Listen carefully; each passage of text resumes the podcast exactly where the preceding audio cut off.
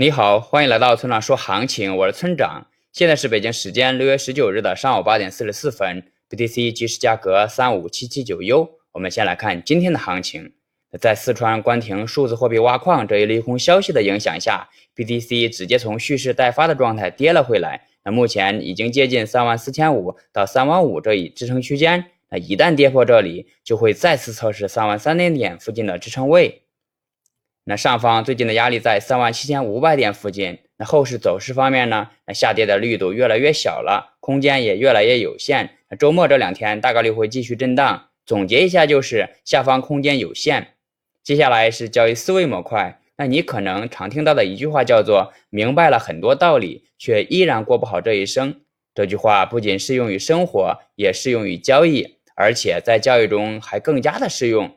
那什么意思呢？就是说，你听我给你讲了许多交易心理以及交易哲学方面的东西，你明白了做交易心态很重要，也掌握了很多的交易策略，但就是无法稳定盈利。问题出在哪儿呢？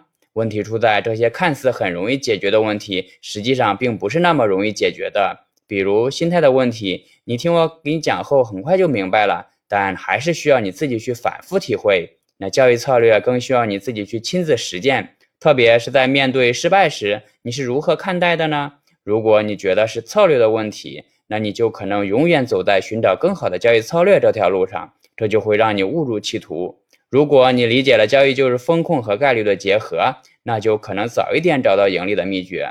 总之，只学习不实践不行，只实践不学习更不行。学习、实践、反思、改进是通往盈利之路的必经阶段。好了，以上就是本期节目的全部内容。如果你想参考我的最新操作，请查看今天的策略版分析。拜拜。